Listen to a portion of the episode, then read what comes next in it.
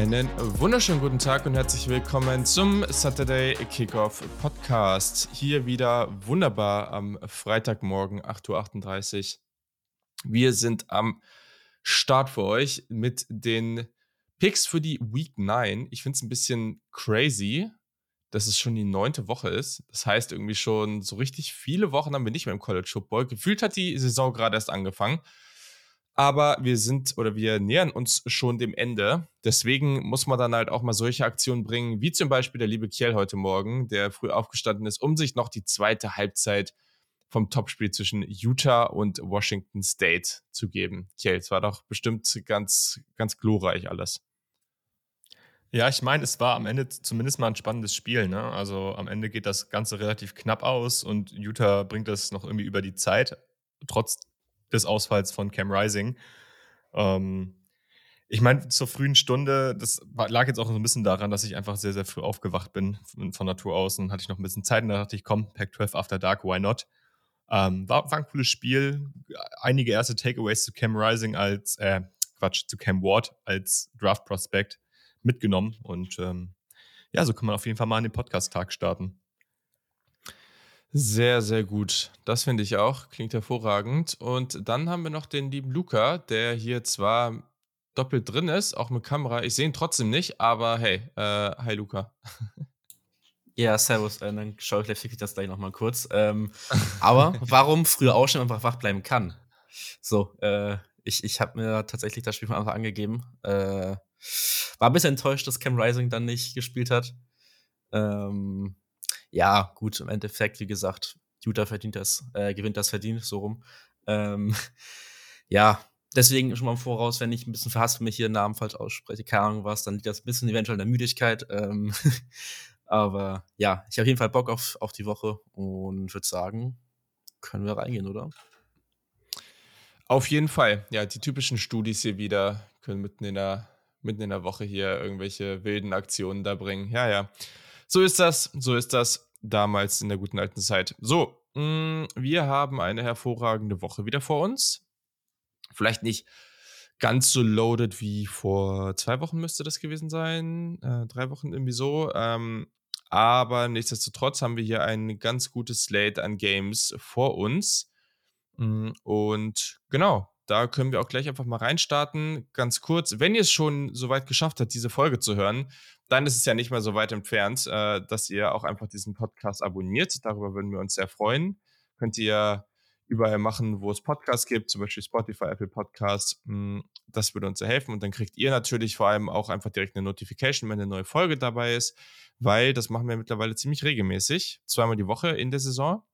Das ist ziemlich nice. Ich gucke gerade mal, ob wir jetzt mittlerweile hier, ja, hier 2010 Follower auf Spotify, ziemlich nice. Vielen Dank dafür. Mm. Und sonst könnt ihr auch noch Supporter werden. Schaut einfach mal in den Show Notes vorbei. Da stehen alle Infos dazu. Oder ihr meldet euch über Twitter oder Instagram at SaturdayKick bei uns. Da könnt ihr auch zu allen möglichen Dingen Fragen stellen rund um den College Football und die NFL Draft. So. Ich glaube, wir müssen mit dem Topspiel starten diese Woche. Das hat es auf jeden Fall in sich. Mal gucken, ob es am Ende wirklich so eine knappe Geschichte wird. Der Spread sagt was anderes aus, aber mal gucken, ob wir da mitgehen. Das Ganze läuft auf Fox, äh, ist das Big Noon Game, ähm, 18 Uhr, beziehungsweise haben wir jetzt Zeitverschiebung schon? Hier ist das irgendwie, das, die ähm, Zeit kommt doch jetzt nee. wieder. Ich glaube, das ist erst von Sonntag auf Montag wieder dann, oder? Ich bin mir nicht ganz sicher. Ja, ja, manchmal gibt es das ja dann irgendwie. Okay, aber es ist 18 Uhr, also okay, perfekt. 18 Uhr die Ohio State Buckeyes, die an 2 gerankt sind und bei 7 und 0 stehen, reisen zu den Penn State Nittany Lions und spielen im Beaver Stadium. Vielleicht der heftigsten Atmosphäre im gesamten College Football. Allerdings, auch wenn Penn State bei 6 und 1 steht, Penn State ist ein 15,5 Punkte Underdog und das ist natürlich schon ganz schön, ja, ist schon eine ganz schöne fette Line. Also so mit so großem Abstand meine ich, hat Ohio State irgendwie seit 2005 oder 2006 irgendwie nicht mehr gewonnen. Also das ist auf jeden Fall ein bisschen her. Ja, okay, was sagst du zu der Partie? Wie, wie denkst du so darüber? Ja, also ich, ich habe mal versucht, so ein paar Narrative herauszuarbeiten zu den jeweiligen Partien. Und theoretisch könnte man auf dem Papier sagen, Ohio State will jetzt irgendwie Championship und Playoff-Ambitionen festigen. Ähm, Penn State würde auf dem Papier zumindest äh, mit einem Sieg einen Dreikampf wieder in der Big Ten West entfachen. Ja. Aber so wirklich daran glauben tue ich nicht. Damit möchte ich einfach schon mal vorwegnehmen. Also ich sehe relativ wenige, relativ wenig Wege, wie Penn State das Ganze hier irgendwie für sich entscheiden kann. Also ich sehe auf jeden Fall Punkte, wo sie ansetzen können. Ich glaube, da, da gibt es einige. Aber man muss sich ja nur mal anschauen, wo hat Penn State diese Saison gestruggelt. Und ähm, wenn man sich da, sich da nochmal, wenn man da nochmal einen Blick aufs Michigan-Game zurückwirft, Penn State konnte den Lauf nicht stoppen gegen eine starke Michigan-O-Line. Und ich sag mal so, Ohio State, wir sprechen da immer über die Receiver und über CJ Stroud, aber wenn Ohio State will, dann können die den Ball auch hervorragend laufen. Das ist eine sehr, sehr vielseitige Offense äh, mit weitem Abstand Number One nach EPA im, im College Football. Und ich sage so, wenn Penn State mit den guten DPs, die sie haben, rund um Joey Porter Jr. etc., ähm, versuchen wird, die Ohio State Receiver hier zu limitieren, dann wird Ohio State die auf anderem Wege punishen. Und ich denke, das könnte es könnte noch deutlicher werden als das Spread. Also ich weiß nicht, wie ihr das seht, aber ich sehe da nicht sehr viel Licht für Penn State. Luca, gehst du ja. mit? Mm, ich hätte mir auch vom Spiel erst gedacht, ähm, dass ich den Spread relativ hoch finde und ich finde immer noch relativ hoch. Ähm, keine Ahnung, weil in den letzten Jahren war es trotzdem, obwohl Penn State nicht immer, ja, sag ich mal, das Spielmaterial hatte oder auch, ja, immer die Situation gut war, war Penn State immer relativ eng gespielt und hatten auch die Spiele auch relativ eng immer verloren gehabt, manchmal mit James Franklin. Ähm, da gab es viele ein oder zwei Punkt äh, für Ohio State, was ich so gesehen hatte in, in, den letzten Jahren. Von daher, ja, also wie gesagt, die Saison bei Penn State lief ja bis zum Michigan-Spiel ja auch jetzt nicht schlecht so. Ähm, man hat gut gespielt. Ich war immer noch nicht überzeugt von Sean Clifford. Hat dann wieder seine alten Limitationen aufgezeigt und die Offense war dann nicht konstant gegen Michigan. Ähm, Letzte Woche gegen, gegen Minnesota sah es halt schon wieder besser aus. Die Offense war auch explosiv und hat halt mhm. 45, 17 gewonnen gehabt, so. Ähm, wie das Kerl schon meinte, also ich glaube, der Key ist halt wirklich, dass du diese Pacing-Offense irgendwie einschränken musst. Wenn die dich komplett zerstören, dann, dann wird, das, wird das sehr, sehr böse werden. Aber da bin ich halt, wie gesagt, da bin ich zusichtlicher, weil sie haben halt Joey Porter und diese Secondary. Ähm, und ja, kriegst auch Chubb Robinson wahrscheinlich wieder. Der hat jetzt wieder mittrainiert, war gegen Minnesota jetzt nicht active. Also da vielleicht auch ein bisschen Druck auf CJ, CJ, CJ Stroud ausüben können. Ähm, muss man sehen, wie gut das klappen kann im Endeffekt. Und was ich auch geschrieben hatte, dass sie halt Ohio State versuchen müssten, eine Red Zone irgendwie zu stoppen, weil da Ohio State, ich glaube, 86% Touchdown-Quote hat oder sowas die Richtung. Ähm, das könnte auch ein Key im Spiel werden, dass du vielleicht halt sie bis zur Red Zone äh, nicht komplett stoppen kannst, dass es vielleicht dann mhm. nicht klappt einfach, aber dass du dann halt nur vier Goals zulässt und dadurch halt irgendwie im Spiel bleibst so. Ähm, groß anders sehe ich es nicht. Und ja, über Ohio State noch kurz ein, zwei Sachen. Also Jackson Smith und Jigba äh, ist jetzt wahrscheinlich wie auf dem Snapcon, was ich so gelesen hatte. Ähm, Aber limitiert, so wie ich das mitbekommen habe, wahrscheinlich. Ja, ja, genau. Also mal sehen, was wir von dem jetzt groß sehen werden. Ähm, und ja, wie Kiara schon meinte, du darfst das Running Game halt auch nicht unterschätzen. So, ich meine, mit Marion Williams und Sharon Henderson hast du da auch ein echt tödliches, tödlichen One-Two-Punch so ein bisschen. Das, das, das wird auf jeden Fall auch dann interessant zu sehen, wie Penn State dagegen agiert. Ich will auch vor allem nochmal Mayan Williams da vorheben. Der ist halt, ja, also das ist halt ein echt krasser Contact Runner. Das unterschätzt man immer, weil man immer noch Traven Henderson im Kopf hat, aber der ist beispielsweise Nummer 6 nach Yards after Contact im FBS mit 4,81 Yards after Contact im Durchschnitt.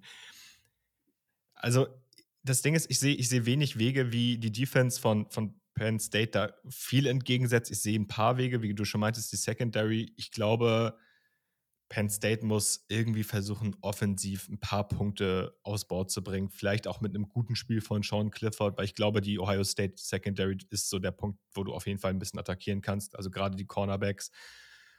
Da glaube ich, wirst du eventuell mit Parker Washington hier und da ein gutes Matchup haben. Also das, das wäre möglich. Da haben sie zwar auch gute Leute mit, mit Tanner McAllister, der so ein klassischer Ballhawk ist. Ähm, aber also ich habe es gestern auch auf Twitter gepostet, mir fällt es irgendwie schwer, irgendwen herauszuarbeiten, abgesehen vielleicht von Georgia und Michigan, die dann auch genannt wurden, die Ohio State ist, die es schaffen würden, Ohio State wirklich konstant unter 30 Punkten zu halten. Jo, also letzte Woche hat äh, Sean Clifford ja das ein oder anderen Prayer so auf Parker Washington geworfen, irgendwie hohe Bogenlampe und der macht das schon und das hat er auch gemacht in der Partie. Bin mir nicht sicher, ob sowas jetzt in der Partie auch funktionieren würde. Also, das, das macht Washington natürlich sehr, sehr gut, aber hat sich Minnesota auch nicht so besonders genial angestellt. Ohio State hatte trotz, also man dachte ja irgendwie gefühlt, dass das alles gegen Iowa irgendwie dann offensiv nur so okay war, aber letztendlich hatten sie trotzdem 0,48 EPA per Pass, also das ist immer noch ziemlich gut. Uh, ja, ich tue mich auch ein bisschen schwer, es ist irgendwie ungewohnt, aber selbst wenn die Secondary gut ist, also okay, Jackson Smith und Jigba, also Ryan Day in der Pressekonferenz, der hat sich überhaupt nicht zur Verletzung geäußert. Letzte Woche hat JSN ein bisschen gespielt. Man hat aber gesehen, dass er nicht fit ist. Und also mich nervt das tierisch, weil der jetzt irgendwie diese lingering Injury schon die gesamte Saison hat und es echt sein könnte, dass wir den nicht einmal in, in idealer Form sehen. Und das wäre einfach ultra bitter, weil das ja vielleicht einer der fünf talentiertesten Wide Receiver im College Football ist. Hm. Aber wenn er spielt, dann kannst du halt Julian Fleming, Emeka Ekbuka, ähm, Marvin Harrison und JSN allesamt aufs Feld schicken. Also da kann, da kann sich halt Stroud vorher angucken, wen Porter da jetzt gerade deckt und dann geht er halt zu wem anders. So. Also es ist halt, und selbst wenn JSN nicht spielt, da laufen auch noch genug andere rum, die, die super viel Talent haben. Deswegen, ich denke, da wird es Momente geben, wo Penn State mal einen Drive stoppen kann. Aber das hat man jetzt halt zum Beispiel gegen Iowa gesehen, die haben das ja auch geschafft. Ähm, und auch nicht nur einmal. Und trotzdem haben sie halt irgendwie 50 Punkte eingeschenkt bekommen, auch wenn da natürlich einiges von der Defense dabei war. Penn State fand ich offensiv gerade zu Beginn gegen Minnesota halt gar nicht gut. Das darf den gegen Ohio State nicht passieren, weil sonst äh, geht das ganz flott. Ähm, gleichzeitig war Iowa ja für, für Ohio State jetzt schon mal ganz gutes Training, weil Penn State sicherlich auch einiges an Pressure ausüben wird. Das sind die eines der besseren Pass-Rush-Teams im College Football. Clifford hat seine Talents ganz gut über die Mitte attackiert. Da glaube ich aber persönlich, dass Ohio State mit Eichenberg ähm, auf Linebacker, mit den Safeties dahinter eigentlich ganz gut aufgestellt ist. Ähm, und man muss ja gucken, was mit Nick Singleton passiert. Also der hat wieder gezeigt, dass der echt, echt was drauf hat. Und den darf man da auf jeden Fall nicht allein lassen. Mhm. Bei Ohio State hingegen, das macht es halt nochmal gefährlicher. Zach Harrison hatte sein Breakout letzte Woche. Also der Typ hat ja eh alle Maße dieser Welt. Also wenn es um Athletik und Maße geht, dann gibt, dann, dann wirst du kaum bessere Prospects auch für die NFL finden, weil das ist so ein Typ, ich glaube, der hat irgendwie 36 Inch Arme und irgendwie, weiß nicht, gefühlt äh, Hände, die so groß sind, groß sind wie Bratpfannen, um wieder dieses typische Bild rauszuholen.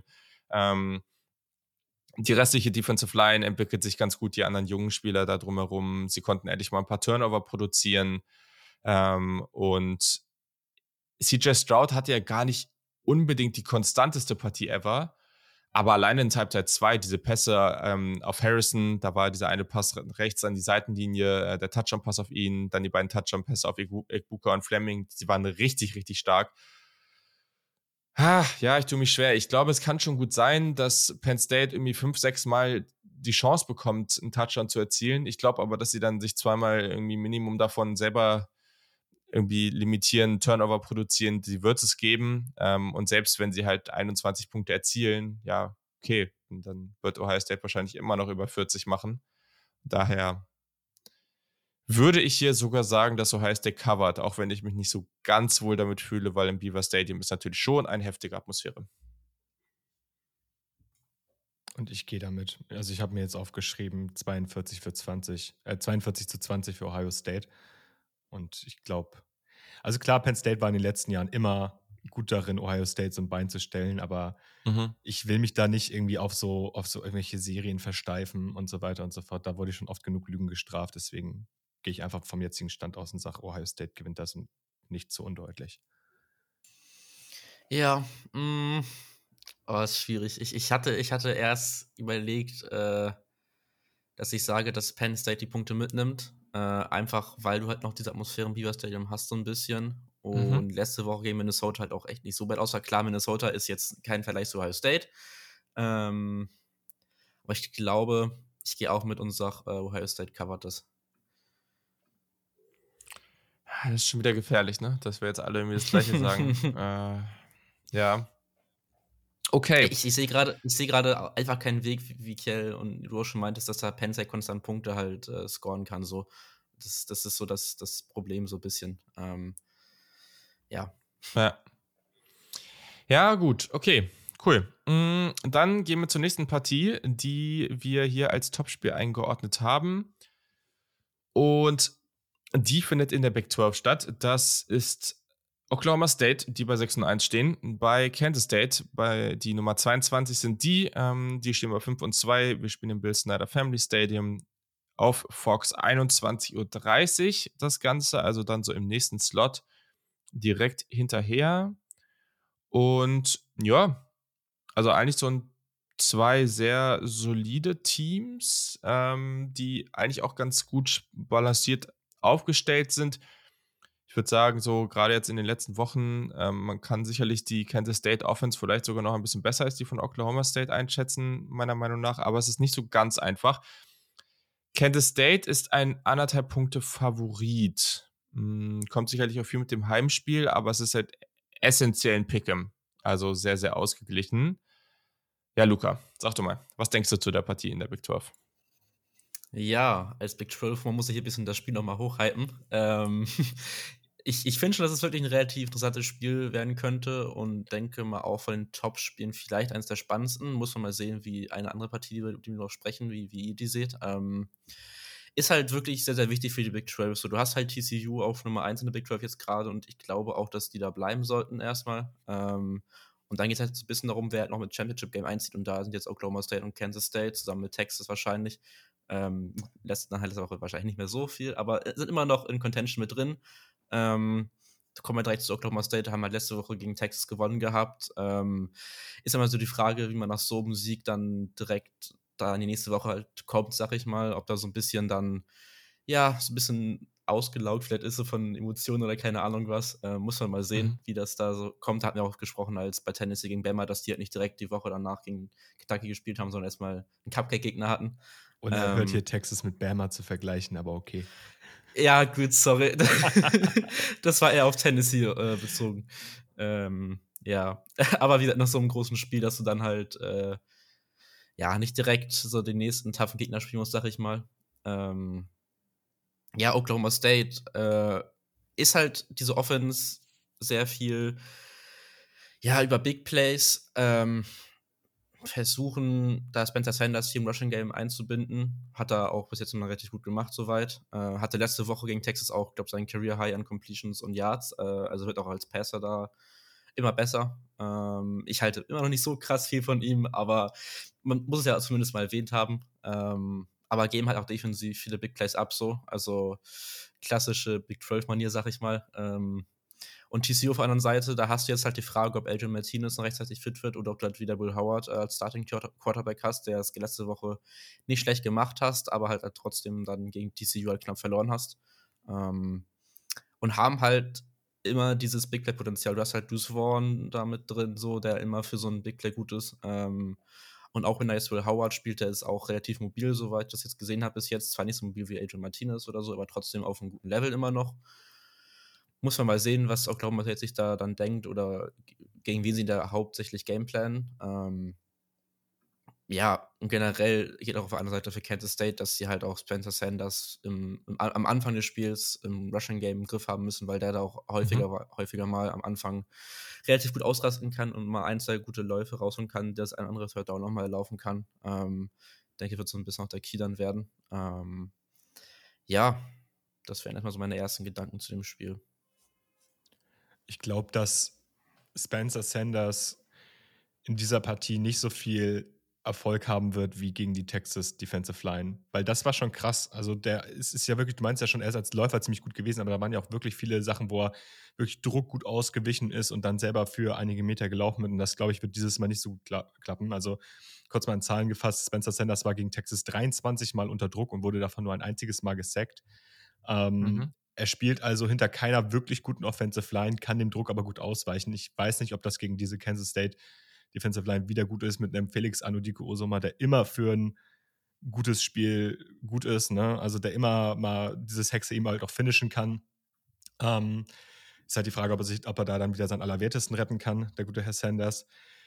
Auf der anderen Seite, du hast es gerade angesprochen, ich glaube, bei Kansas State hängt wirklich viel davon ab, ob jetzt Adrian Martinez spielt oder, oder eben Howard, weil über dem Boden ist Kansas State halt immer wirklich gut für ein Big Play mit Deuce Vaughn, auch mit Martinez selber als Runner, aber halt durch die Luft sind die wirklich relativ unspektakulär, wenn sie da dann werfen. Also 1,4% Big Time Throws, das sind in Zahlen zwei Stück ähm, und nur vier Completions tiefer als 20 Yards bei Adrian Martinez. Also da geht vertikal nicht viel. Ähm, deswegen, wenn Adrian Martinez spielt, kann ich mir vorstellen, dass Oklahoma State auch nicht wirklich viele Turnover produzieren wird. Das war ja eh so eine Sache, die uns aufgefallen ist, dass Adrian Martinez sehr, sehr sicher spielt. Wenn, ähm, wenn er nicht spielt, dann haben wir hier, glaube ich, auch ein ganz anderes Spiel. Und dann wüsste ich auch nicht, wie ich da die Kansas State Offense einschätzen sollte. Hm. Ja, nicht so einfach. Ich würde grundsätzlich mit den Tags mitgehen. Also habe da jetzt auch gar nicht mehr so viel anderes zu, zu sagen. Hm. Ja, es sind irgendwie auch gefühlt beide so Teams jetzt, die hier gegeneinander spielen, die ich, die ich über die letzten Wochen und Monate ein bisschen unterschätzt habe. Das, das, das ist jetzt hier in dieser Partie dann nicht so besonders einfach weil man Same. jetzt nicht so das typische, das typische andere Team hat äh, auf der Seite, wo man sagt so, ja, an die glaube ich.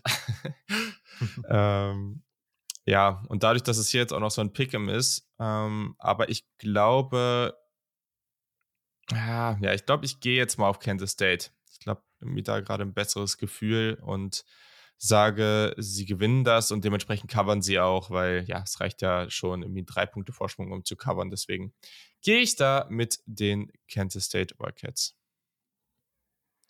Ja, ich gehe, ich sehe es genau andersrum. Ich glaube auch, dass es knapp wird oder nicht eindeutig wird, aber ich glaube, Oklahoma State wird das am Ende gewinnen. Aber das ist für mich auch fast schon Cointoss-Level. Ja, ähm, ich schließe mich bei Julian an und sage auch, dass Kansas State das covert und dementsprechend knapp irgendwie gewinnen wird. Ich, ich glaube, das wird ein relativ, es wird ein sehr, sehr enges Spiel werden. Ähm, sollte auch punktereich werden, denke ich mal. Ähm, und ja, dann, dann mal schauen, bin auf jeden Fall gespannt. Ähm, wird auf jeden Fall großen Einfluss auch haben darauf, wie halt sich das in der Big 12 weiterentwickelt. Absolut, absolut. Sehr, sehr schön. So, und dann haben wir noch eine dritte sehr große Partie hier an der Stelle. Wir haben noch eine vierte vermeintliche Top-Partie, aber das ist vielleicht jetzt nicht äh, oder kommt vielleicht nicht mit ganz so viel Hype rein wie die anderen jetzt hier. Diese hier aber auf jeden Fall, weil die ist auch für die kommende NFL Draft sehr, sehr relevant. Das Ganze findet um 1 Uhr nachts auf ESPN statt im Neyland Stadium. Da, wo die Tennessee Volunteers neulich noch die Alabama Crimson Tide geschlagen haben, bekommen sie jetzt den nächsten äh, sehr guten Gegner rein. Ähm, genau, die Nummer 3 Tennessee zu Hause bei 7 und 0. Gegen die Nummer 19, die Kentucky Wildcats, nächste Wildcats-Team hier, die bei 5 und 2 stehen. So, Tennessee ist ein 12-Punkte-Favorit, was jetzt nicht besonders verwundert, da sie ja ähm, da sie ja, ja aktuell eines der Hype-Teams im College Football schlechthin sind. Und ähm, ja, was kann man jetzt noch so zu denen sagen? Ich meine, letztendlich beide Teams natürlich ganz gut aufgestellt, weil man schon gerade offensiv sagen muss, dass Tennessee da auch gerade, wenn man jetzt auf EPA per Run und per Pass guckt, so immer so ein gutes Stück vor Kentucky anzusiedeln ist. Die Statistiken bei Kentucky sehen gut aus. Auch die Passer-Ratings in der Clean Pocket oder Under Pressure sehen gut aus, aber also bei Will Levis, aber Hendon Hooker ist halt immer noch mal so ein Stück drüber. Also der spielt halt einfach ein sensationelles Jahr. Dazu hat Will Levis halt auch echt Probleme, weil er konstant unter Druck ist. Ähm, das Team spielt offensiv nicht so explosiv. Da macht Tennessee natürlich viel mehr. Das haben wir gegen Alabama natürlich auch sehr eindrucksvoll sehen können. Ja, wo ich jetzt Alabama schon so oft angesprochen habe, Kiel, was denkst du? Ja, danke. Äh, Gerne, gerne. Macht mir immer wieder Spaß, über, über Tennessee zu sprechen. Ähm, gar nicht mal unironisch gemeint, weil irgendwie muss man denen ja auch Respekt für das zollen, was sie da liefern. Ähm, du hast es schon ganz gut angesprochen. Kentucky sieht eigentlich gar nicht so verkehrt aus. Ähm, auch jetzt gerade mit Chris Rodriguez, der gegen Mississippi State vor zwei Wochen mal so richtig ausgerastet ist, sehen die auch wieder gut aus. Ich weiß nicht, ob sie gegen Tennessee den so gut einbinden können, ob der so gut laufen können wird wie gegen Mississippi State, aber ich glaube, dass der eventuell für Kentuckys Offense in dem Fall so ein kleiner X-Factor sein könnte. Ähm, zudem glaube ich, dass Will Levis in der Partie auch irgendwie mal zeigen kann, dass er selber so eine Partie auf seine Schulter nehmen kann, denn also Tennessee konnte halt bisher gegen jeden scoren und mir fällt jetzt kein triftiger Grund ein, warum sie es gegen Kentucky nicht tun sollten. Also ich erwarte wieder die tiefen Shots, das gewohnte Laufspiel gegen eine Kentucky Defense, die nicht mal verheerend ist oder nicht mal wirklich schlecht ist, zeitweise sogar echt gut aussah. aber mir fehlt dann bei Kentucky irgendwie so ein bisschen der X-Factor in der Defense, der beispielsweise einen Jalen Hyatt ähm, wirklich limitieren kann, der Händen Hooker in der Pocket irgendwie mhm. konstant unter Druck setzen kann. Ähm, also mir fehlt da irgendwie, mir fehlen da diese einzelnen Elemente, die da irgendwie so den Unterschied machen können, sodass ich glaube, dass Tennessee wieder über 30 Punkte hier scoren könnte. Dann muss Kentuckys Offense mit einem gut aufgestellten Will Levis, der gute Waffen hat rund um Robinson und auch den Freshman Barry Brown, den ich ganz cool fand, ähm, die muss dann halt zeigen, dass sie da mithalten kann. Und ob das klappt, weiß ich noch nicht ganz. Denn Tennessees Defense hat zwar gegen Alabama einige Punkte zugelassen, hat aber auch einige Stärken. Also ich möchte ihn gerne nochmal erwähnen, Byron Young, der könnte einen richtig guten Tag haben gegen diese Kentucky Offensive Line. Und ähm, ja, so richtig dran glauben tue ich noch nicht, dass Kentucky hier wirklich Tennessee gefährden könnte. Ja, mh, mm, also muss man mal, noch mal erwähnen kurz, also Kentucky kommt jetzt aus einer Bye-Week so raus, das kann man sehen, wie man will, ob das jetzt ein Vorteil ist oder nicht. Ich würde es generell schon eher als Vorteil aussehen, weil man eine Woche mehr Zeit hat, sich um vorzubereiten so. Ähm, davor hat man halt unnötig gegen South Carolina verloren so, also South Carolina ist nicht schlecht so, aber man, wenn Kentucky ist zu dem Zeitpunkt, war halt schon Anspruch, dass man gegen South Carolina gewinnt. Ähm, und ja, ich hätte halt schon relativ viel gesagt jetzt im Spiel, glaube ich, deswegen will ich nicht mehr so viel ergänzen. Ähm, ist halt insgesamt gerade die Passing Offense von Kentucky noch nicht auf dem allerhöchsten Niveau. Du hast halt Will Davis so und der ja, spielt nicht das seine allerbeste Saison bis jetzt, ist immer noch durchaus, durchaus solide und, und besser als die meisten College Quarterbacks so, aber halt noch nicht auf dem Niveau, was er eigentlich sein könnte, sag ich mal. Also noch nicht sein ganzes Potenzial ausgeschöpft da. Ähm, und ja, ich meinte auch schon, Defensive für, für Kentucky jetzt nicht schlecht, aber da fehlen wieder diese Playmaker einfach, die diesen Unterschied dann machen können gegen Tennessee. Ähm, und bei Tennessee, was halt so ein bisschen die Gefahr sein könnte, dass sie vielleicht schon auf nächste Woche schauen gegen, gegen Georgia. Ähm, aber das ist halt immer noch so gegen Kentucky hast du auch so eine kleine mhm. Rivalry, mhm. wenn ich jetzt richtig im Kopf bin, so und die sind immer noch gerankt. Also ich weiß nicht, wie, wie, wie wichtig der Aspekt jetzt im Endeffekt ist. Ähm, und ja, muss man mal sehen. Tennessees Defense bin ich auch mal gespannt, weil, weil die O-Line von Kentucky ja auch absolut trash ist, wenn man das mal so sagen kann. Ähm, wie wie ten, Tennessees Pass Rush ähm, ja, damit umgeht, weil der ist auch nicht so krass war bis jetzt. War immer, immer gut so, aber ist auch nicht auf dem allerhöchsten Niveau so. Ähm, ja, und, und dann bin ich, bin ich gespannt, was Will Levis dann macht. Und der wird, denke ich mal, aus meiner Sicht so der X-Factor sein, wie gut der performt, wird dann auch so, ja, das Ceiling von Kentucky sein in dem Spiel, denke ich mal. Ja, ich traue Kentucky schon das Upset zu, so ist es nicht. Ist schon irgendwie dieses typische Spiel. Du hast so Alabama, du hast Georgia in der Saison und dann kommt zwischendurch Kentucky und gegen die verlierst du dann. Aber gleichzeitig so, Ah, selbst wenn Kentucky offen, äh, defensiv ganz solide spielt, irgendwie sehe ich nicht, dass man diese Tennessee Offense. Es ist ein bisschen wie mit Ohio State, was du eben angesprochen hast, Kiel. Also, ich weiß nicht, ob, wenn du jetzt nicht gerade, weiß ich nicht, Georgia oder Michigan oder sowas bist, ob du da letztendlich ähm, Tennessee bei wenig Punkten halten kannst und mit wenig meine ich halt unter 30. Also sehe ich irgendwie noch nicht so richtig. Und dann ähm, weiß jetzt gar nicht, ich habe es jetzt gar nicht mitbekommen, ob ihr es eben angesprochen hattet, aber Cedric Tillman ähm, kommt ja wahrscheinlich auch wieder, zumindest sieht es gerade so aus. Das macht es natürlich dann irgendwie nicht leichter, weil das eigentlich der beste Wide Receiver ist von diesem Team. Also, ja, also ja, ich, ich lege mir eigentlich schon fest, ich sage Tennessee covered. Ich habe viel zu große, viel zu großer Believer in dieses Team an dieser Stelle. Ähm, einfach, ich glaube, dieses Jahr, das ist so die, der Perfect Storm, die LSU Light-Saison, sage ich mal. Ähm, natürlich hängt das jetzt so stark davon ab, was nächste Woche gegen Georgia passiert, aber ich glaube, Tennessee macht das. Und du hast es ja auch gerade schon angesprochen, ne? Äh, du glaubst, es, es bräuchte irgendwie ein Georgia oder Michigan, was dann dieses Team limitieren kann. Und ich meine, klar, Alabama hat viele Punkte kassiert, aber das ist immer noch eine der Top-Defenses im, im College Football, auch nach EPA. Also ohne diese, ohne diese Performance gegen Tennessee wäre wär Alabama wahrscheinlich eine Top-3-Defense im Land. So, das darf man halt nicht vergessen. So, ne? Und dann will ich halt nicht, also keine Ahnung, Kentucky braucht schon einen echten Sahnetag, um die da zu limitieren. Und ähm, wir haben von Will Levis leider Gottes auch noch nicht die Performances diese Saison gesehen, die genau so eine Spiele gewinnen würden. Und das würde mich schon stark überraschen. War das jetzt ja. schon ein Pick? Ähm, ja, genau. Ach so, ja, gut. Komm, dann hau ich noch mal einen Pick raus, klar. Ähm, ich sag am Ende, dass Tennessee hier das Ganze covern wird. Okay.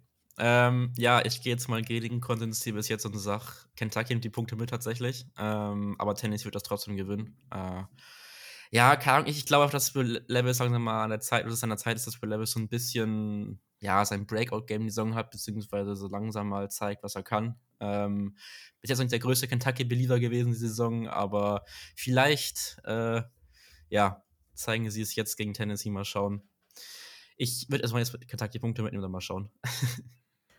Könnte auch so ein, so ein, so ein typisches so ein Narrativ werden, ne? Dass, äh, dass wir hier am Ende ähm, Tennessee immer als Sieger haben gegen diese Teams, aber die Quarterbacks auf der anderen Seite im Neyland Stadium irgendwie den, den Hype für sich selber auslösen. Das, was Bryce Young da geschafft hat, dass, äh, ja, also ich stimme zu, Will Levis wird gefühlt immer noch überall sehr hoch gesehen, aber also diesen Hype hat er noch nicht ausgelöst. Und das ist natürlich jetzt eine Partie, wo er genau das tun kann. Ähm, egal, ob sie gewinnen oder nicht.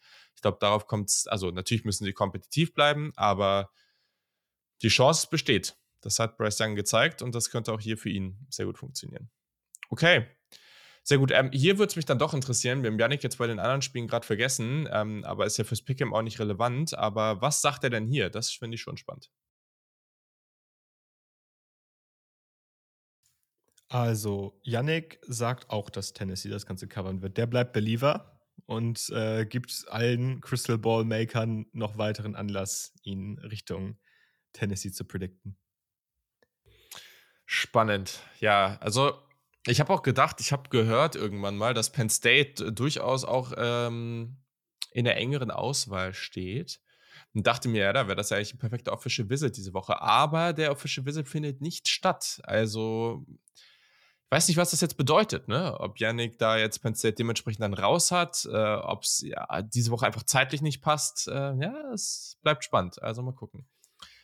Gut. Vielleicht kommt ja auch noch die große Überraschung aller Comani McLean, äh, der Stimmt. heute Nacht, by the way, committed ist, Nummer 2 Cornerback nach 24-7 der dann recht unerwartet äh, zu Miami geht. Ähm, ich glaube zwar nicht, dass, dass es Yannick zu Miami führen würde, aber. das wäre witzig. aber. So komplett random aus dem Nichts, das wäre ja. Ja, ja, aber vielleicht, vielleicht kommt ja noch ein, noch, ein, noch ein weiteres Team irgendwie in die Verlosung rein. Ja. Auch wenn äh, es wahrscheinlich nicht passiert. So Yannick bei Texas, so, das würde ich ja auch feiern, so, ne? Damit wir Ach, richtig schön den Hate im Podcast. So. Nee. Aber nee, dann ist Texas mal sowas von back. Ja. wow. Ja, wow, ja, cool. Okay, ja, gut. Ähm, ich, ehrlich gesagt, ich weiß nicht so ganz warum, aber ihr wolltet diese Partie oder irgendwer wollte diese Partie auch noch als Topspiel hier drin haben. Äh, deswegen, ich äh, lasst euch ja, ihr könnt ja machen, was ihr wollt. Deswegen, äh, bisschen Group of Five lieber an dieser Stelle. Die Nummer 20, Cincinnati Bearcats, die 6 und 1 stehen, spielen bei UCF im FBC Mortgage Stadium 21.30 Uhr auf ESPN. Ja, ich glaube, Lukas, warst du, oder? Sie, sie. Äh, ja, war, war erzähl doch mal was. Idee. Ja, also das ist, ist ein sehr, sehr wichtiges Spiel in der American Athletic Conference. Ich komme auch mal teilweise ineinander mit der Abkürzung AAC, ACC, deswegen war es lieber so. Ähm, aber ja, äh, Tulane immer noch auf 1 in der AAC und geht so ein bisschen jetzt darum bei Cincy und UCF, die ja eigentlich immer die dominanten Teams in der AAC waren, wer da mit Tulane diese Saison so competen kann. Ähm, da gibt es das, ich glaube, beide müssen noch gegen Tulane noch spielen sogar, also auf jeden Fall noch echt spannend in der AAC. Ja, ähm, ist auch, finde ich, generell relativ spannendes Spiel, deswegen meinte ich vorhin schon, dass es eventuell oder wahrscheinlich so gleich spannend werden kann wie Oklahoma State gegen Kansas State. Da könnte ich mir gut vorstellen, dass auf jeden Fall ein enges Spiel bleiben wird. Zu Cincinnati haben jetzt halt letzte, nach der letzten Saison viele Keyspieler in der Offense, Desmond Ritter, Jerome Ford, Alex Pierce und so weiter, halt in NFL-Draft verloren. Ähm, das ist natürlich immer schwierig, auch deinen Quarterback dann direkt zu ersetzen. Ähm, hast du jetzt Ben Bryant bekommen, Transfer, ähm, hat bis jetzt immer ganz okay gespielt, nicht überragend, hatte mal seine Splashes auch so drin, aber insgesamt auch nicht ganz überzeugt gewesen von ihm. Ähm, man hat dazu halt ja, viele relativ schnelle Receiver, Tyler Scott, Trey Tucker, die ich da mal erwähnen wollte, die da bis jetzt so die Leading-Rolle äh, haben im Receiving Game und mit Charles McClellan und Corey Kinner ähm, auch sehr, sehr gute Running Backs, ähm, die da äh, ordentlich Yards auf jeden Fall und auch Touchdowns äh, aufs Brett bringen. Ähm, die O-Line von Cincinnati bis jetzt auch nicht immer ganz konstant gewesen, aber gegen die Competition hat es dann doch häufig dann gereicht so. Ähm, man hat halt auch in, in der Offense nicht diesen einen kompletten Fokus auf Rushing oder äh, Passing Game. Man ist da relativ ausgeglichen. Ähm, also man läuft und passt ähm, ganz gut. Und defensiv ist man halt auch etwas schlechter geworden, ähm, aber lässt immer halt nur, nur 22 Punkte pro Spiel zu. Und da ist halt auch, finde ich, die, die Run-Defense durchaus solide so und das ist auch wichtig. Jetzt gegen UCF komme ich gleich zu, dass du da gute Penetration bekommst gegen. Mh, mm, Spiel, den ich nochmal highlighten würde, deine Defense ist Evan Pace, ein sehr, sehr krasser Linebacker. Ähm, Chell. Ja, der ist, der ist krass. Ähm, ja. Den hatte ich überhaupt nicht auf dem Schirm und ähm, es gibt nee, auch leider same. nicht so viel Game Tape zu dem. Ich habe extra geguckt, weil der mir ins Auge gesprungen ist. Mhm. Das ist ein Linebacker, das ist kein klassischer, klassischer Edge oder so. Der hat 37 Sacks, äh, 37 Pressures und 10 Sacks als Linebacker. Das ist mal ja. eine Ansage. Und auch in Coverage ist der zumindest mal annehmbar. Also, das ist auf jeden Fall ein Spieler, der in so einem Spiel eine, ja, zumindest mal eine, eine Waffe sein kann.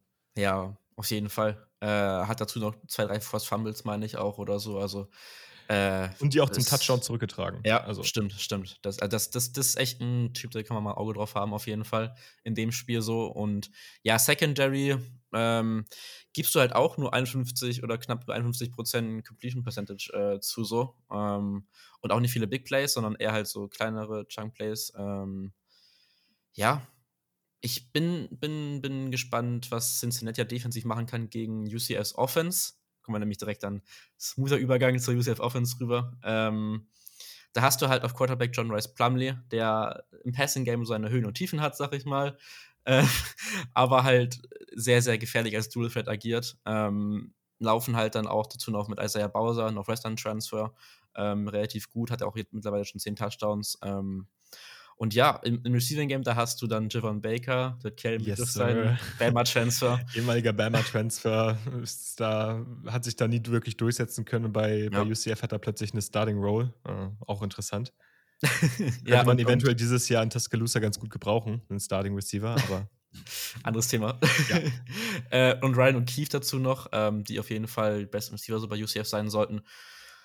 Ja, du hast halt jetzt gegen ECU nur 13 Punkte gescored. Das war jetzt keine Glanzleistung, hattest auch vier Turnover, die da nicht wirklich gut waren. Ähm, da bin ich auf jeden Fall gespannt, wie das aussieht im, im direkten Vergleich zu Cincinnati Defense, die wie gesagt gegen den Lauf relativ gut ist. Ähm, so, und dann defensiv lässt halt auch nur 17 Punkte pro Spiel zu forcieren, aber nicht wirklich viele Turnover und auch jetzt nicht wirklich irgendwie gegen Lauf oder Pass unbedingt viel besser, also da relativ ähnlich äh, aufgestellt.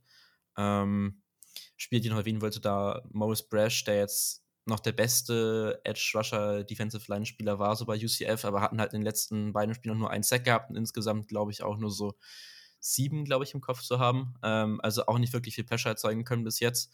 Und das ist halt, glaube ich, so einer der Aspekte, der wichtig wird, dass du halt Druck auf Ben Bryant ausüben kannst und halt dann, ja, Big Plays limitieren kannst auf die schnellen Receiver. Ähm, denke ich, wird relativ wichtig sein und dann halt defensiv äh, nee, offensiv, dass du halt, ja, John Rice Plumley im Passing Game ein bisschen einsetzen kannst. Ähm, ja, das wären so meine ersten Takes zu dem Spiel. Ich glaube halt auch bei, also Ben Bryant ist halt wirklich, der ist halt wirklich immer Licht und Schatten, ne? Also ja. das ist halt, der geht halt viele Risiken ein, äh, wirft das Ding auch gerne tief und auch gerne in, in engere Fenster. Das wird dann mal mehr, mal weniger bestraft. Also hat auch schon 16 Big Time Throws diese Saison.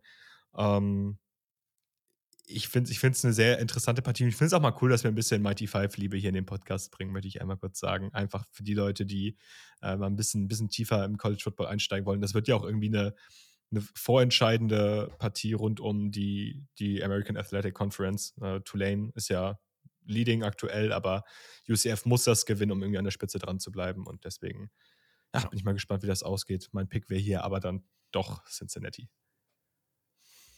Ja, ich, habe es gerade gar nicht gesagt, oder? Das ist äh, UCF anderthalb so. Punkte Favorit ist, äh, glaube ich. Aber ja, hau raus. Kann sein. Ähm, ja, mein Pick war auch, dass äh, Cincinnati das Outright gewinnt. Ähm, ja. Ja, da würde ich, glaube ich, mitgehen. Eine äh, oder Statistiken, die da ganz gut passen zu dem, was du eben gesagt hast. Ähm, bei den Big Time Pros sind beide Teams sehr, sehr gut unterwegs und auch sehr ähnlich. Also beide fast 6 Prozent. Das ist ein sehr, sehr starker Wert. allerdings, wenn wir auf die Turnover-Worthy Plays gucken, dann ist Cincinnati bei 2,24 Prozent und UCF bei 6,32. Also das ist halt ein extremer Unterschied an der Stelle und das zeigt es eben auch ganz gut äh, mit John Rhys Plumley. Also da sind halt, die Höhen sind hoch, aber die Tiefen sind halt auch tief. Also da, da wow. geht es dann halt, ja, ich weiß, äh, das ist hier wieder sehr philosophisch am Morgen. Mm, also ja. da sind halt auch wirklich viele Turnover dabei und, und viele Situationen, die halt auch einfach zu Turnover führen können. Und ich glaube, Cincinnati ist dann halt einfach schon auch ein Team mit einer sehr, sehr guten Defense, die das dann ausnutzen können. Und daher würde ich, glaube ich, sogar vermuten, dass es, was heißt nicht so knapp, aber ich könnte mir sogar vorstellen, dass Cincinnati das mir mit 10, 14 Punkten Vorsprung gewinnt. Einmal noch kurz zu Plumlee. Das Ding bei dem ist halt auch irgendwie, ich habe mir ein bisschen was von dem mal angeguckt und dachte, okay, der sieht irgendwie aus wie so ein Freshman, der einfach mega mobil ist, viele Risiken eingeht, noch viele Fehler macht. Ja, er ist halt kein Freshman, er ist halt ein Senior. So. Und als Senior mhm. willst du genau diese Art Quarterback natürlich nicht mehr unbedingt haben. Da hoffst du dir so ein bisschen mehr Erfahrung und leider, ja, ist das da nicht so gegeben. Yes, okay, sehr gut. Damit kommen wir zu unserem Pick'em mm, und gehen da jetzt einfach mal flott durch. Auch hier einige ganz coole Partien. Schauen wir mal, was hier so geht. Wir fangen an wieder in der Big 12. Da sind wir bei den Oklahoma Sooners, die bei 4 und 3 stehen, die spielen um 18 Uhr auf FS1 im Jack Tri Stadium gegen Iowa State. Die stehen bei 3 und 4. Oklahoma ist ein anderthalb Punkte Favorit. Ich könnte mir mal nebenbei hier kurz die Picks von Yannick aufmachen. Ähm, die habe ich jetzt ja hier so. Ähm, und genau, ich sage, dass OU covered und Jetzt sehe ich das hier gerade. Ja, das sagt Yannick auch. Genau. Ich sage, und das mache ich nicht oft, aber ich sage, dass es genau der Push wird und OU das Ganze mit. Also ich habe eine Quote von minus 1. Ist es okay, wenn ich da den Push nehme? Oder soll ich sonst ja. einfach sagen, OU 1,5 hatte ich jetzt als diese Quote gehabt, aber. Alles klar, gut, dann never, never mind, vergessen wir es. Dann sage ich, dass äh, Iowa State gewinnt. So, komm. Wenn, dann, okay. wenn schon, denn schon. Okay. Ähm, okay. Ja. Ähm, nach der Bi-Week jetzt so rausgekommen, hat es ein paar Storylines. Auch DJ Graham zum Beispiel, der jetzt geswitcht ist von Defense zu Offense. Das wird auf jeden Fall spannend zu sehen sein. Ähm, ja, Iowa State muss man halt bedenken, haben noch keinen Big 12-Sieg die Saison so. Ähm, wird halt auch irgendwann mal Zeit und äh, würde sich Oklahoma die Saison wahrscheinlich schon anbieten, aber ich glaube trotzdem, dass OU das gewinnt und auch covert dementsprechend. Okay, dann äh, nächste Partie in der Big 12. Und zwar ist das die Nummer 7, TCU, die bei 7 und 0 stehen, immer noch ungeschlagen. Das hat tatsächlich einiges an Potenzial. Es bleibt also weiterhin jetzt nicht super easy, aber der Schedule, aber es sind schon machbare Partien, wie auch diese Woche. Sie reisen nach West Virginia und da treffen sie auf die Mountaineers. 18 Uhr, ESPN und TCU ist ein 7,5 Punkte Favorit. Nicht überraschend nimmt Yannick die Punkte äh, und ich sage, dass TCU covert. Okay. Ja, da gehe ich mit. Also West Virginia ist ja immer so ein bisschen up and down. Ich glaube, dass TCU mhm. hier nochmal ein Statement setzen möchte, bevor es auf die Zielgeraden in der Big 12 geht. Deswegen sagt dass TCU das bei 10 gewinnen wird. Ja, schließe ich mich an, weiß ich bei 10, aber ich glaube auch, dass TCU das äh, machen sollte. Äh, klar, West Virginia auswärts ist immer so ein Ding, ähm, aber insgesamt glaube ich, dass TCU einfach zu viel Qualität hat, äh, um da wirklich, ja, um das wirklich zum engen Spiel zu halten, dass West Virginia zum engen Spiel hat, so rum. Ähm, von mhm. daher, ja, TCU covered. Okay, da sind wir uns fast alle einig. Mm, die nächste Partie ist die Partie, die auf RAN ähm, oder bei RAN College Football gezeigt wird ebenfalls um 18 Uhr im JMA Wireless Dome. Die Notre Dame Fighting Irish stehen bei 4 und 3 und treten gegen die Nummer 16 bei 6 und 1 die Syracuse Orange an. Diese sind ein zweieinhalb Punkte Favorit. Das hätte zu Beginn der Saison auch niemand gedacht, dass Syracuse am Ende Favorit gegen Notre Dame ist. Und wir haben hier bereits zwei Menschen, nämlich Yannick und mich, die hier auch sagen, dass Syracuse covert. Kann ich mir gut vorstellen. Generell äh, Syracuse mit einer sehr, sehr guten Saison. Äh, das machen sie einfach wirklich gut. Ähm, und ja, auch wenn man jetzt, wenn man drauf guckt, grundsätzlich Notre Dame gar nicht so schlecht, was die Big-Time-Plays angeht und sind aber auch, äh, auch relativ gut unterwegs, ähm, Turnover zu vermeiden. Trotzdem glaube ich, dass gerade die Syracuse Defense hier ähm, Notre Dame limitieren kann. Ja, und da schließe ich mich an. Das ist so, bei Notre Dame hatten wir ja kurzzeitig die Hoffnung, dass sie wieder ein bisschen rehabilitieren und dann haben sie so ein Gurkenspiel gegen Stanford drin. Und ähm, ja. Syracuse, denke ich, die werden jetzt hoffentlich mit einem genesenen Garrett Williams in der Secondary und ähm, viel Wut im Bauch zurückkehren und das Ganze gewinnen. Und zwar nicht zu knapp, deswegen sage ich Syracuse covered. Okay, ja, da gehe ich nicht mit. Ähm, also ich sage, glaube ich schon, dass Syracuse das gewinnt, aber es wird ein ein oder zwei Punkte Sieg für Syracuse oder so. Boah. Von daher nehme ich die Punkte für Notre Dame mit. Es wird, glaube ich, ein sehr, sehr ekliges Spiel zum Anschauen werden. Ähm, das, das hat so das Potenzial dafür, das schreit so ein bisschen danach. Ähm, ja, und im Endeffekt, ja, wie gesagt, glaube ich, dass, dass Notre Dame da die Punkte mitnimmt. Ich frage mich immer in solchen Szenarien, bei so einem, zwei, bei so einem zweieinhalb Punkte Spread ist ja super unwahrscheinlich, dass genau dieser Abstand passiert. Also, dass es, es ist da nicht viel wahrscheinlicher, was zu nehmen, was irgendwie, dass jetzt äh, Notre Dame gewinnt oder Syracuse deutlicher gewinnt, äh, also mit drei oder mehr.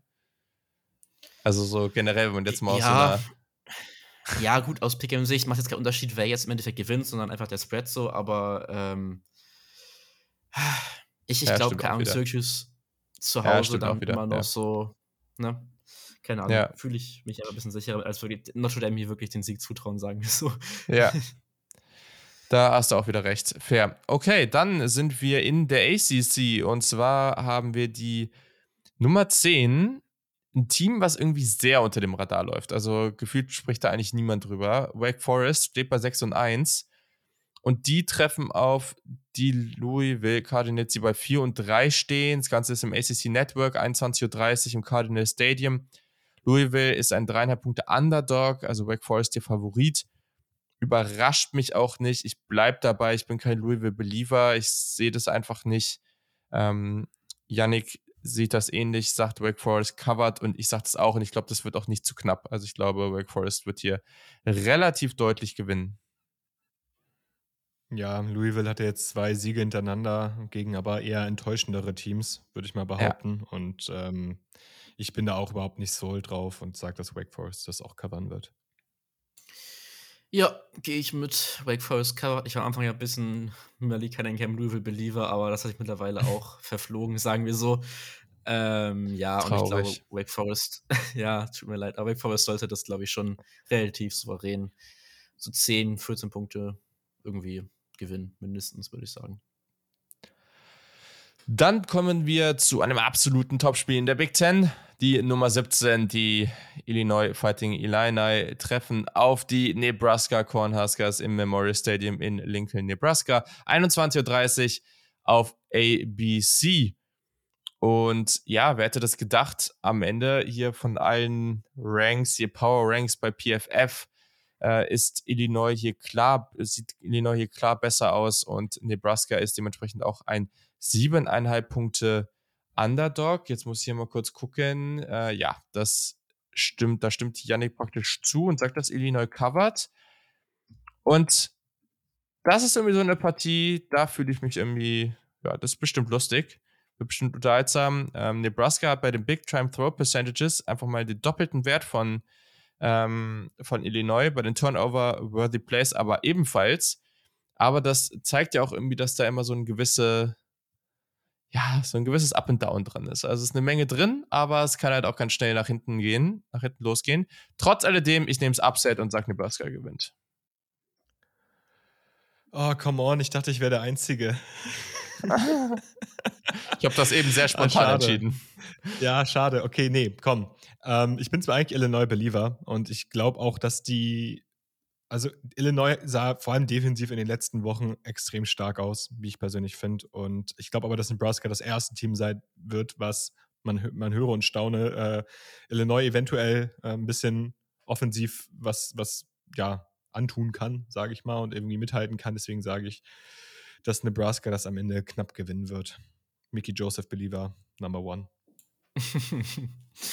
ja, Äh, ich gehe mit dem, sag ich mal, obvious Pick eher und sage Illinois covered. Äh, glaube, dass sie halt dann in der Big Ten West so ein bisschen, ich glaube, dann sollten sie schon, ja, nicht durch sein, aber dann sollten sie schon eine sehr gute Position haben, ähm, Ja. um da ins Big Ten Championship Game einzuziehen. Äh, und ich glaube, dass da einfach die Motivation dann relativ groß sein sollte. Ähm, aber Nebraska ist ja nicht gute Saison, ist immer noch wieder auswärts bei Nebraska, muss man schauen. Ähm, aber ich glaube trotzdem, Illinois covert das. Okay, so, dann kommen wir zu einer Partie, wo ich glaube, viele zu Beginn des Jahres noch dachten, dass das deutlich besser, eine deutlich bessere Spiel sein sollte zum jetzigen Zeitpunkt. Wir sind in der SEC und da treffen die Florida Gators, die bei 4 und 3 stehen, auf die Georgia Bulldogs, die Nummer 1 im Land. Die sind offensichtlicherweise bei 7 und 0. Das Ganze um 21.30 Uhr auf CBS. Georgia ist ein ganz entspannter 22,5 Punkte Favorit. Also, ja, ne, kann man mal machen. Und, yo, Yannick sagt, Florida reißt das Upset. Okay, ja. Das Oh, würde ich Okay, wow. das würde ich minimal feiern. Ähm, Boah. boah, also das Upset sehe ich jetzt echt nicht. Ähm, boah, und Bei selbst Georgia. Punkte. Puh.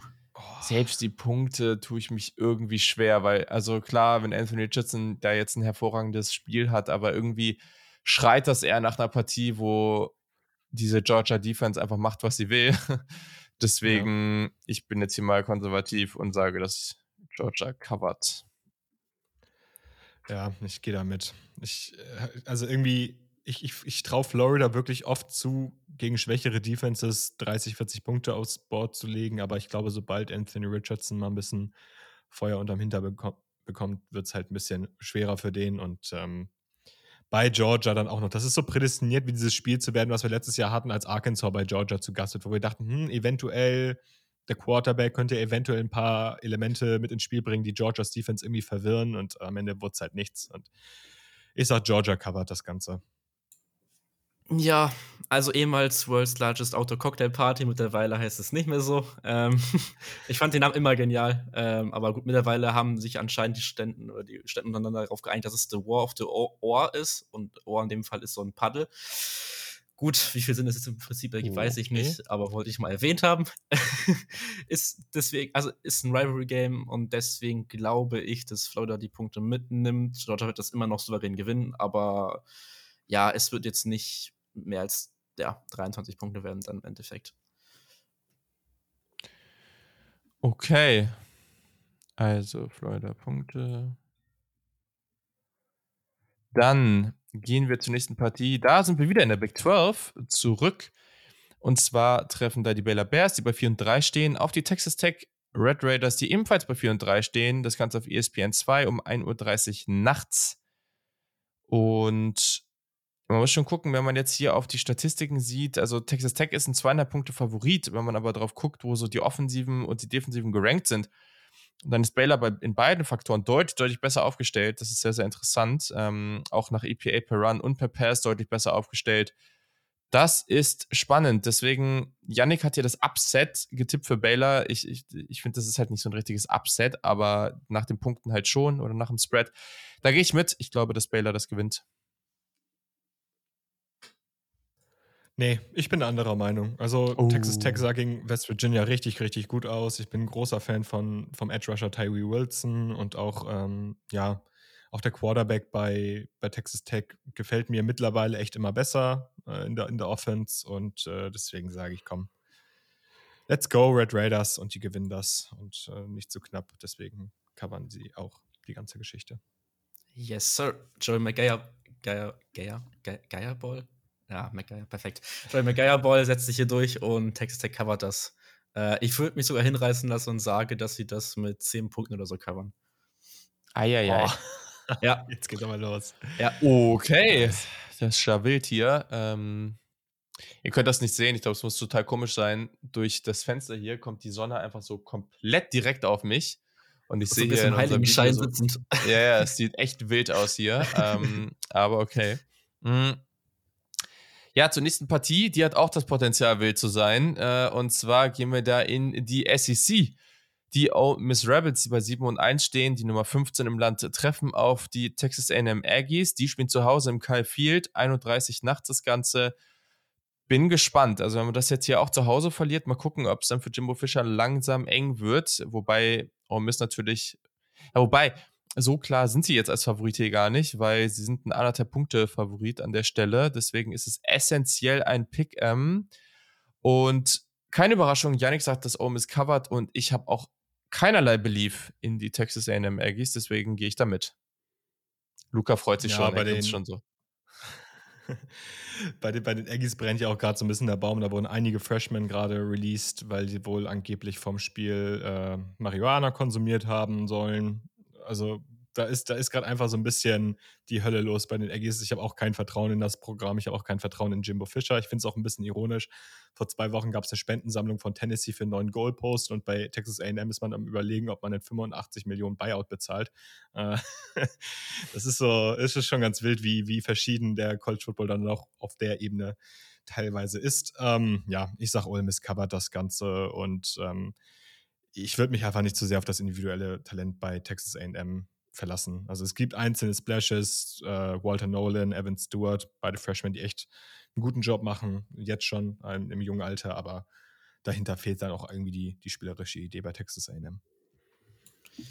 Ähm, ja, also schließe mich euch erstmal an, sag auch, Ole Miss covert das. Ähm, was ich, also es könnte wirklich ein sehr, sehr sloppy Game werden, glaube ich, und auch nicht wirklich so schön anzuschauen im Endeffekt. Ähm, ich hatte im Solid Verbal hatten sie gemeint, wenn man das einfach daraus das Spiel macht, wer am meisten Rushing Yards mit 70 Versuchen bekommt oder so und der gewinnt das Spiel im Endeffekt. Weil so wird es ungefähr ablaufen wahrscheinlich. Ähm, es wird sehr run-heavy. Wahrscheinlich werden dann Jackson Dart ein paar Sachen und da glaube ich einfach, vertraue ich Jackson Dart ein bisschen mehr als dann dem Texas M Quarterback, wer auch immer dann im Endeffekt spielen wird. Ob sie wieder drei oder vier verschiedene Quarterbacks reinschmeißen, keine Ahnung. Ähm, da habe ich ein bisschen mehr Vertrauen dann in Ole Miss. Yo, da sind wir uns einig. Und dann geht's jetzt mal in die Pack 12. Da spielt die Nummer 10, die UC Trojans bei 6 und 1 gegen Arizona, die bei 3 und 4 stehen. Im Pack 12 Network potenziell dann auch auf YouTube live for free zu sehen. Muss man mal abchecken, aber wer das nicht weiß, also ähm, da gibt es so einen Channel Pack 12 International oder sowas heißt der. Und die zeigen da relativ viele Spiele von der Pack 12 dann einfach live for free ähm, auf YouTube für alle sichtbar. Äh, das ist ziemlich cool. Ähm, genau, 1 Uhr nachts im Arizona Stadium und UC ist ein 15,5 Punkte Favorit. Das ist ganz schön viel und deswegen nimmt Yannick auch die Punkte. Hm, es ist viel, aber ich sag mal, dass UC jetzt hier an der Stelle ein Zeichen setzen will und das covert. Ich weiß gar nicht, wie sieht es denn mit Jordan Addison aus? Das habe ich jetzt gar nicht mehr beobachtet. Ich kann hier mal kurz gucken. Day to Day wird der Status, ähm, ist der Status wohl. Ja, gut, was man damit jetzt macht, eigentlich nicht viel. Ähm, aber trotzdem, ich glaube, letztendlich hat UC genug Waffen. Ähm, und daher tippe ich auf die Trojans. Ja, ich, ich hatte so ein bisschen die Hoffnung, dass Arizona eventuell diese Saison äh, ein bisschen mehr reißen könnte, auch gegen die dickeren Teams. Haben sie jetzt nicht geschafft. Äh, mit, mit Jacob Cowing hat man zwar einen mega spannenden Receiver, aber dahinter fehlt so ein bisschen die, die Tiefe, äh, auch auf den, auf den Waffen. Und ich habe einfach keine Konfidenz in die Wildcats, deswegen sage ich auch, die Trojans werden das covern. Äh, ich gehe da mit Janemik und sagt, Arizona nimmt die Punkte mit. Muss ja ein bisschen Jacob Cowing hier Hype nochmal wieder zementieren an der Stelle. Von daher Arizona, Jane DeLora, Abfahrt. Yo, nice. Dann zurück in die ACC an die East Coast. Da ganz spannend, äh, UNC läuft so ein bisschen unterm Radar seit dem Beginn der Saison hm, oder nach den ersten Spielen. Da haben sie natürlich gegen App State diese sehr knappe Partie gehabt, ähm, danach gegen Notre Dame verloren, aber seitdem machen sie das eigentlich sehr, sehr solide und stehen oder sind mittlerweile sehr souverän auf dem Kurs fürs ACC Championship Game. Jetzt geht es nochmal zu Hause im Kino Memorial Stadium um 2 Uhr nachts im ACC Network gegen die Pitt Panthers, die 4 und 3 stehen, UNC die 21 bei 6 und 1. Mm, und haben natürlich gerade eine sehr, sehr gute Offense rund um Drake May, der das wirklich ganz hervorragend macht. Eine sensationelle Wert von 7,54% Big Time Throw Percentage. Das ist absurd gut. Mm, und deswegen gehe ich da mit. Was Janik gesagt hat, habe ich gesagt, wie die wie Spread ist. UNC ist ein drei Punkte Favorit. Und da äh, finde ich relativ easy hier das Cover zu nehmen. Und das macht auch Janik. Ja, und ich gehe da einfach mal gegen. Ich sage, Easy Amerikaner wird den, das Spiel ah. seines Lebens haben und wird äh, gegen eine wirklich nicht gute UNC-Defense den Ball sehr, sehr gut bewegen und sehr, sehr gut laufen können. Und ähm, man muss ja auch irgendwie mal so diese Spiele haben, wo man so alleine gegen den Rest geht. Und ich, ich sehe hier einen Case dafür. Wirklich daran glauben tue ich es nicht, to be honest. Aber ähm, deswegen easy, aber Nikanda for the win. Drake May wird wahrscheinlich wieder einen schönen, einen guten Tag haben. Ich sehe bei Pittsburgh in der Defense nicht so viele Anzeichen dafür, dass man den krass limitieren wird. Deswegen, ja, wird es wahrscheinlich immer. Also ich könnte mir vorstellen, dass es High Scoring wird. Aber ja. Pittsburgh das am Ende gewinnt. Ah, Mac Brown hat right. aber Nikanda als, äh, als, als besten Running Back im, im Land äh, betitelt. Ähm, also da ist es eigentlich so nur plus minus, plus minus 300 Yards. Ähm, und dann, ja. Ja, ja, ich, ich gehe aber mit Julian und Yannick dann sagt, UNC covert das, äh, ich glaube auch relativ souverän. Ähm, und damit ist UNC dann auch, glaube ich, sehr gut in Position fürs AC Championship Game, glaube ich. Ähm, von daher, ja. ja, ja, UNC. Sehr schön, so mag ich das doch. Also, mh, mm, und dann noch eine andere Partie, die letztes Jahr sehr, sehr unterhaltsam war und dieses Jahr, dadurch, dass eines dieser Teams nicht so ganz auf dem Level spielt, was wir dachten, fliegt es etwas unter dem Radar. Die Michigan State Spartans reisen nach Ann Arbor und spielen dort gegen die Michigan Wolverines, die Nummer 4 im Land. Michigan State bei 3 und 4, Michigan bei 7 und 0. Das Ganze bei ABC, also auch im ESPN-Player zu sehen, um 1.30 Uhr nachts. Und ja, Michigan ist ein 22,5 Punkte Favorit. Also das zeigt auch jetzt hier so den Status. Michigan bisher mit einer sehr, sehr guten Saison und sind hier ganz klarer Favorit. Michigan State hat ein Passer-Rating under Pressure von 29,7. Für alle, die sich damit nicht so auskennen, das ist nicht gut. Michigan hat eins von 106. Äh, also, das ist schon heftig. Trotz alledem nimmt Yannick die Punkte und ich tendiere dazu zuzustimmen. Aber halt, ich glaube, das wird so ein, weiß nicht, zwei Touchdown-Vorsprung-Sieg für Michigan. Ja, finde ich fair. Finde ich fair, das zu, zu, zu, machen. Ich bin jetzt ein bisschen weitergegangen. Ich glaube, Michigan gewinnt das Ganze ähm, noch, noch höher und wird da den Spread covern. Ich habe einfach gar kein Vertrauen in die Michigan State Offense zurzeit. Also Peyton Thorne unter Druck, hast du es gerade schon angesprochen, äh, angesprochen, echt nicht gut. Und Michigan ist einfach sehr, sehr gut über einen Foreman Rush darin, äh, Druck auf den Quarterback auszuüben. Und dann haben sie dazu noch echt nicht schlechte Defensive Backs und ich glaube, da könnte sehr, sehr, könnten ja. sehr, sehr viele Turnover bei rumspringen. Und wenn du halt schnell, also schnell hoch zurückliegst gegen eine Michigan Offense, die ja den Ball super laufen kann, mit JJ McCarthy immer diese einzelnen kleinen Shots äh, mit, mit Rollouts etc. drin hat, dann kannst du den Ball halt auch nicht laufen. Und dann musst du irgendwie das, das Spiel auf die Schultern von Peyton Thorne legen und da vertraue ich dem Quarterback einfach zu wenig. Und deswegen sage ich, Michigan covert das Ganze. Ja, äh, ich gehe hier ganz entspannt mit und sage, Michigan State nimmt die Punkte mit. Ähm, ja, nicht große Begründung jetzt, aber ich, ich glaube einfach, dass das äh, die Rivalry da ein bisschen, ja, ein bisschen was wiegt und da Michigan State dranbleiben kann. Äh, würde es mir auch wünschen für Silvio, dass der nicht komplett äh, verzweifelt. Grüße da raus an Silvio an der Stelle. ähm, mal schauen. Aber ein Sieg rechne ich wirklich für Michigan State. Das muss ich auch fairerweise sagen. Okay, so und dann als abschließende Partie natürlich wieder mal ein absoluter Hammer. Äh, das Ganze findet statt im Pratt Whitney Stadium bei den Yukon Huskies. Die spielen um 18 Uhr auf CBS gegen Boston College. Ähm, absolutes Topspiel hier an der Stelle natürlich wenn wir auf die Yukon Huskies gucken, sie haben im Power Ranking hier die 100 beste Defense und die 105 beste Offense. Allerdings Boston College mit der Ja, aber Boston College mit der 99 besten Offense. Also ihr seht schon, das wird hier absolut High Scoring. Ich bin schon fast überrascht, dass wir hier ein Over-Under von 44,5 haben. Ähm, Ui.